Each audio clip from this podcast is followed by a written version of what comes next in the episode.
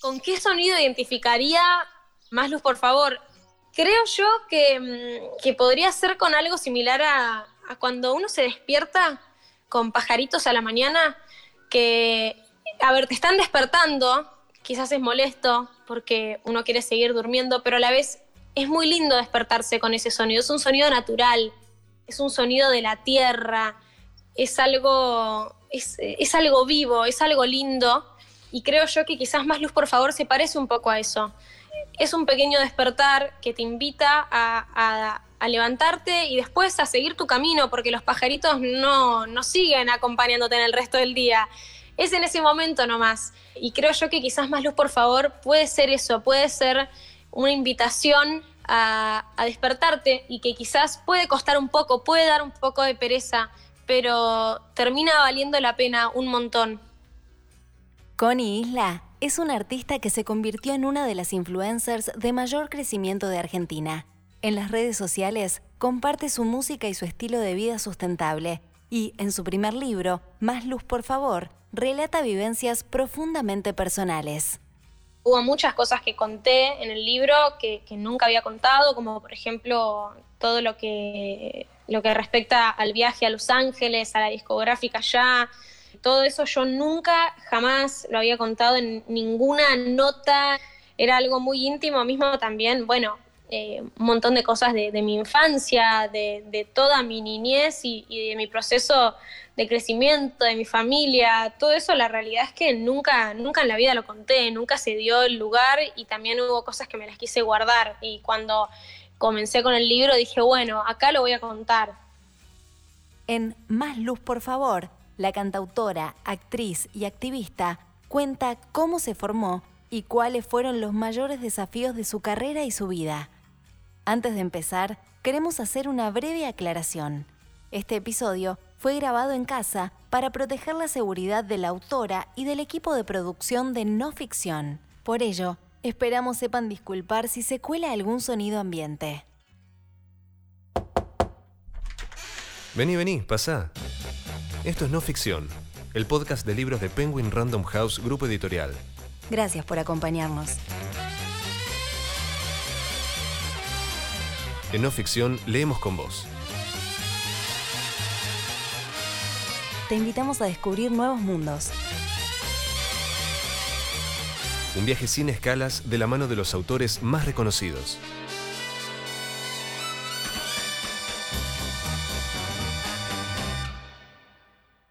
Hoy, Más Luz por favor, un libro de Connie Isla, publicado por Editorial Plan B.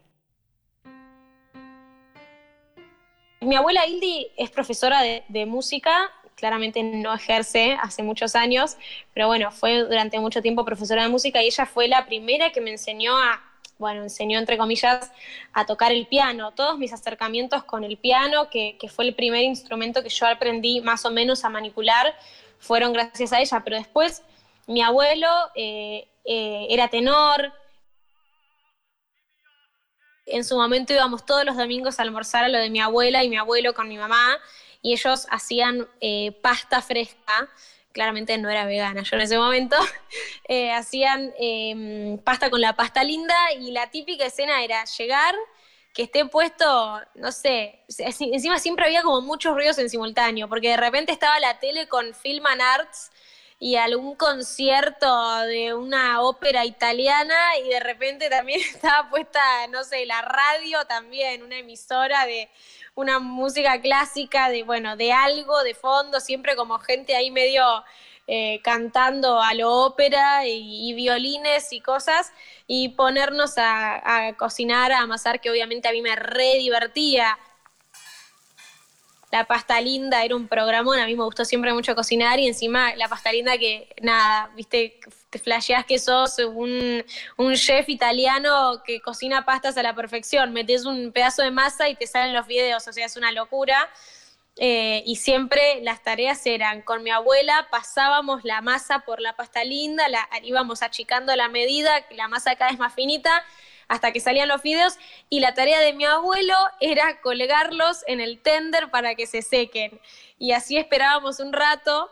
Eh, también con todas estas músicas de fondo hasta que se secaran las pastas y ahí sí ya después las ponía en el agua hirviendo y comíamos unas buenas pastas los cuatro, mi mamá, mi abuela, mi abuelo y yo, eh, con alguna de estas emisoras de fondo.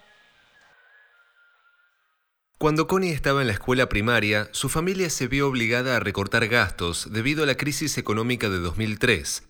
A pesar de que vivía bien y podía irse de vacaciones durante el verano, Nunca existieron los lujos, pero ese año la crisis se hizo sentir y un día su mamá y su papá le dijeron que la iban a cambiar de colegio de uno privado a uno público, porque ya no podían asumir ese gasto. Su primera reacción fue llorar porque no quería separarse de sus amigas y amigos. La sola idea de pensar en comenzar de nuevo en otro lado con gente extraña le generaba pánico. Ese mismo año comenzó a tener ataques de ansiedad. Mi primer episodio así de semi-ataque de ansiedad eh, que, comencé a tener a mis, alrededor de mis 10 años fue en un cine.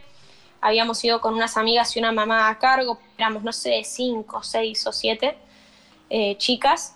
Ni me acuerdo qué película fuimos a ver, pero me acuerdo que cuando salimos del cine eh, estábamos en un, en un shopping del, por la zona de Recoleta que tenía locales de comida rápida eh, en el último piso, entonces todo el plan era, bueno, ir al cine y después vamos a comer a uno de estos locales. Y, me acuerdo de, de, salir, de estar haciendo la fila, de pedir, de agarrar la comida, irnos a sentar. Y en el momento en el que yo me senté fue cuando empecé a sentirme rara. Y imagínate, o sea, 10 años, estaba con mis amigas, pero estaba en un lugar ajeno, no estaba con mi mamá o con mi papá. La única persona adulta era la mamá de mi amiga, eh, en un lugar lleno de gente. Esto debía ser un viernes a la noche, o sea que eso debía estar explotado.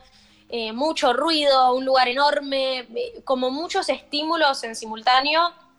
Y, y comencé a sentir esto como que, como si la gente me hablara, pero yo los escuchara como si estuviese abajo del agua. ¿Viste esa sensación de cuando te hablan y vos estás abajo del agua que escuchás lo que te dicen, pero lo escuchás lejos, como filtrado. Y me acuerdo de sentir como si, si me derritiera, pero estaba ahí todavía, sabía dónde estaba, pero a la vez no.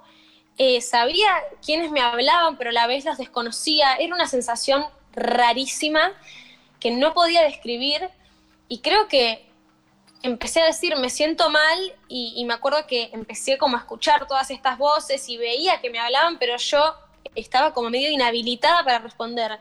Estaba muy, muy bloqueada, estaba como casi en un estado de shock de qué es lo que está pasando, no sé cómo explicarlo, nunca me pasó. Y esa fue la primera vez. Y bueno, ahí lo que sucedió creo que fue que la mamá de mi amiga, yo aparte de esto no tengo mucho recuerdo porque estaba todavía como medio en la nebulosa, llamó a mi mamá o a mi papá y me fueron a buscar eh, y así fue durante todas las veces siguientes que tuve estos episodios en los que nada, tenían que llamar a mi mamá o a mi papá, porque yo me ponía a llorar, no sabía cómo explicar lo que me pasaba, nadie me podía calmar, yo solo quería estar eh, en un lugar cómoda y, y aislada, básicamente. Connie recibió acompañamiento y una asistencia adecuada, y a partir de ellas superó esas experiencias y construyó herramientas que aún hoy son muy valiosas. Después de todos estos episodios, yo comencé a ir a una psicóloga, se llamaba Claudia, no me acuerdo el apellido, pero bueno, fui un año a lo de Claudia y la verdad es que estuvo buenísimo. Ella, básicamente, hay algo que yo me acuerdo que a mí fue una de las cosas que más me sirvió de todas, porque a mí uno de los momentos que más me agarraba ansiedad era la noche, cuando me iba a dormir a mi cama y se apagaban las luces y yo quedaba sola. Ahí era como un momento para mí eh, crítico. Me agarraba mucho miedo, mucha ansiedad, se me venían imágenes muy feas a la cabeza. Y ella entonces lo que me había dado como tarea, que también se lo dijo a mi mamá, fue que todas las noches antes de irme a dormir tenía que escribir tres cosas lindas que me habían sucedido durante el día. Que no tenía que ser, me gané un premio Nobel, o sea, podía ser algo tan simple como comí mi golosina preferida. Pero no importa, entonces me acuerdo que a la noche mamá se acostaba al lado mío, teníamos una agendita especial que la habíamos comprado para eso, que era muy linda, y mamá se acostaba en la cama conmigo y me decía, bueno, ¿qué vamos a anotar hoy? Y yo empezaba, y es más, y había veces que terminábamos hablando porque yo no sabía, no me decidía, tenía tantas cosas lindas para contar de ese día que era hasta medio un debate, bueno, ¿cuáles de estas pongo? Porque eran solo tres. Y estaba buenísimo porque sin querer yo me iba a dormir pensando en todo eso, en todas esas cosas lindas que habían pasado. Eh, y esa fue una herramienta que a mí me quedó para toda la vida. Hoy en día no tengo una agendita donde lo hago, pero sí todas las noches antes de irme a dormir yo agradezco por todo lo que tengo, desde la almohada suave que está apoyada en mi, en mi cara hasta poder eh, vivir de lo que amo y tener un novio que me ama y, un montón de cosas más. Em, es, es algo lindísimo que me quedó, la verdad. Hoy Connie combina su carrera artística con su activismo. Es una referente vegana que busca comunicar sus principios y valores en todos sus proyectos. Sin embargo, este rasgo tan distintivo de su momento actual no siempre estuvo presente en sus planes.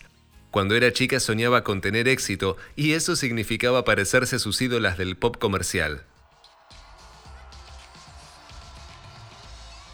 Para mí, eh, triunfar como cantante era irme a Estados Unidos y arrancar una carrera allá. O sea, para mí no había otra opción, para mí era cantar en inglés, para mí era vivir en Los Ángeles, para mí era ir a los Grammys y ganarme cuatro eh, y hacer giras por todo el mundo que hay mucha gente que tiene esa concepción y es totalmente válida. Eh, yo en ese momento era muy chica, yo había crecido viendo todo eso, en ese momento la realidad es que la industria de la música era algo muy, eh, muy de habla inglesa, ¿viste? No, todo lo que, lo que hay hoy, la música latina hoy en día, hasta te diría que empieza más fuerte que, la música yankee o la música de, sí, de habla inglesa más que nada. Eh, y bueno, lógicamente para mí eso era el sinónimo de, éxito, de triunfar como artista y e hice todo lo posible para lograrlo y terminé logrando la primera parte que diría yo que es una de, es una de las más difíciles, que bueno, es lograr irme a Estados Unidos y, firmar contrato con una discográfica allá. Y bueno, después de, de, nada, de insistir mucho, de tocar muchas puertas, porque mi mamá y mi papá si bien yo nací rodeada de privilegios y demás, mi mamá y mi papá no tenían ningún contacto en la industria de la música de acá, ni siquiera nada, porque son abogados los dos y mamá es de Junín y papá es de General Roca. Eh, la realidad es que, bueno, fue, fue difícil, pero estuvo buenísimo. Logré irme allá, firmé contrato con una discográfica independiente.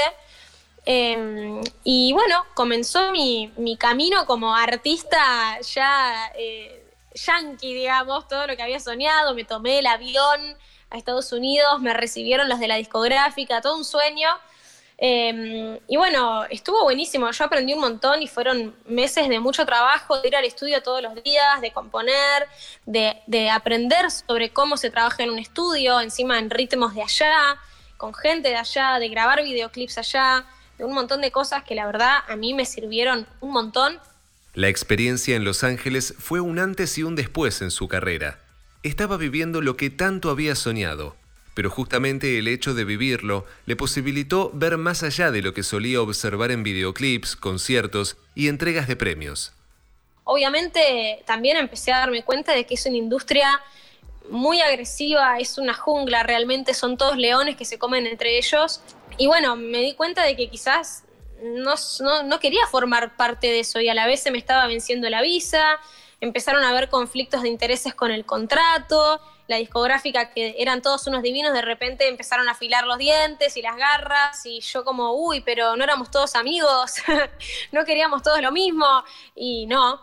Y bueno, la realidad es que se me terminó la visa eh, justo en el momento en el que ya yo me daba cuenta de que no daba para más esa relación que habíamos construido en esos meses y me volví a Argentina totalmente, por un lado, desilusionada y por otro lado también, bueno, diciendo, bueno, me saqué las ganas de hacer esto, que era lo que quería. Eh, siempre había soñado con eso, llegué, lo logré y me di cuenta de que quizás no era por ahí. Yo cuando vuelvo de Estados Unidos fue cuando empecé realmente a, a ponerle energía a las redes. Eh, cuando estaba viviendo allá subía algún que otro cover ocasionalmente y veía que, había muy buena repercusión, aparte de la realidad es que no había mucha gente que hiciera eso en Argentina, entonces destacaba bastante. Em, y, bueno, poco a poco fue creciendo y justo cuando yo dije, bueno, se me terminó el proyecto de Estados Unidos, ¿qué hago? Eh, de repente me empezó a ir bien, empecé a hacer algunos shows y empecé a generar plata que esa plata fue la que me permitió financiar después mi carrera como artista, ¿no? Definitivamente cambiaron mis objetivos como artista, pero mm, abismalmente. Yo de base cantaba en inglés, no quería saber nada con cantar en español. No me interesaba, no quería, no me gustaba. Y de a poco lo, comencé a cambiar cuando me mudé acá, cuando volví acá a Argentina, que encima empezó a, como reaflorar toda esta industria latina, se puso de nuevo de moda el reggaetón, empezaron a aparecer artistas muy interesantes eh, de Centro y Latinoamérica. Y dije, bueno, a ver, ¿qué onda esto? Ah, eh, tuve una reunión con un productor muy, muy grosso de, también de Estados Unidos que me abrió los ojos un montón y dije, bueno, me voy a quedar en Argentina, eh, vamos a ver qué puedo hacer acá. Y también me encontré con el activismo, con el veganismo, quizás además de, yo lo que creo es que además de tener esta musicalidad y, todo este arte adentro, le encontré un propósito también, porque yo antes más allá de, todo lo que es con el idioma, de que quería cantar en inglés y demás, yo realmente me veía como un artista como Rihanna, como Britney, de repente, eh, o como un montón más, que está buenísimo lo que hacen, eh, pero yo lo, veía más de un lado de, wow, el show y las giras y los brillos y, todo el imaginario popular que uno tiene cuando hablas de una estrella del rock o del pop. Y hoy en día mi visión dista bastante de todo eso. Eh, Hoy creo que lo que más me importa es qué es lo que digo yo a través de mi música y no tanto cómo me veo yo a través de mi música. El ukelele llega a mí por una especie de causalidad. Antes de tener Instagram siquiera, yo tenía que hacer, iba a hacer mi primer show en un barcito que las entradas, me acuerdo que las, las dibujé yo y las fotocopié y las vendí, salían 25 pesos. Em, y yo quería tocar dos canciones con ukelele y le pedí a una amiga mía que estaba en Estados Unidos en ese entonces que me trajera el más barato de todos porque yo no tenía plata como yo tenía hace 18, 19 años. Eh, y acá el ukelele creo que no existía, o sea, realmente no, no, no yo no tengo registro de haber visto un ukelele. Eh, y bueno, mi amiga me lo trae y en una semana me las aprendí así en YouTube, busqué y, aprendí a tocar esas dos canciones y el ukelele quedó. Y cuando empiezo con, Instagram, claramente mi, instrumento eh, que predominaba era el ukelele. Si bien yo toco el piano y la guitarra en otros covers y demás que hacía en ese momento, el ukelele era el que más estaba. Em, sí, yo creo que en su momento eh, fue como un símbolo, mucha gente lo asociaba a mí, de hecho me acuerdo de hacer notas para revistas importantes y que el título fuera La chica del ukelele. Fue como algo que, con lo que la gente me identificó mucho, pero la realidad es que el ukelele después abrió sus alas y voló. En su primer libro, Connie Isla cuenta su recorrido, que va desde su temprana pasión por distintas formas de expresión artística hasta su experiencia de autodescubrimiento y su entrega completa a la causa feminista y a la lucha por un estilo de vida sustentable. Ahora sí, no me queda más que despedirme y esperar que nos encontremos de nuevo en algún otro sendero, alguna otra ruta luminosa y desafiante. Mientras tanto, espero de corazón que guardes con vos algunos pedacitos de este todo y que esos rincones inhabitados que esperan a ser ocupados se llenen de luz. Que vos también ayudes a otros a llenar esos espacios, porque eso es lo que hace tanta falta en este mundo. Más empatía, más amor más luz, por favor. Gracias. Connie Isla es una cantautora, actriz y activista argentina. Cuando tenía seis años, empezó a formarse en canto, actuación y baile. En 2019 lanzó su primer disco de estudio titulado Luz y Fuego, además de una campaña solidaria donde, junto a la marca Bambú, donaron 100 ukeleles a escuelas de música de bajos recursos. Ese mismo año lanzó Brote, su marca de indumentaria slow fashion, y participó activamente en Health Safe Argentina, una organización no gubernamental que todas las semanas reparte viandas veganas a gente en situación de calle. Actualmente, Connie combina la música con el activismo y plasma mensajes profundos y contemporáneos en cada una de sus letras y proyectos. Hoy leímos Más Luz por favor, un libro de Connie Isla, publicado por Editorial Plan B. Encontrá Más Luz por favor en todas las librerías o siguiendo el link en la descripción de este episodio. una realización de Tristana Producciones. No ficción, es una producción original de Penguin Random House, grupo editorial.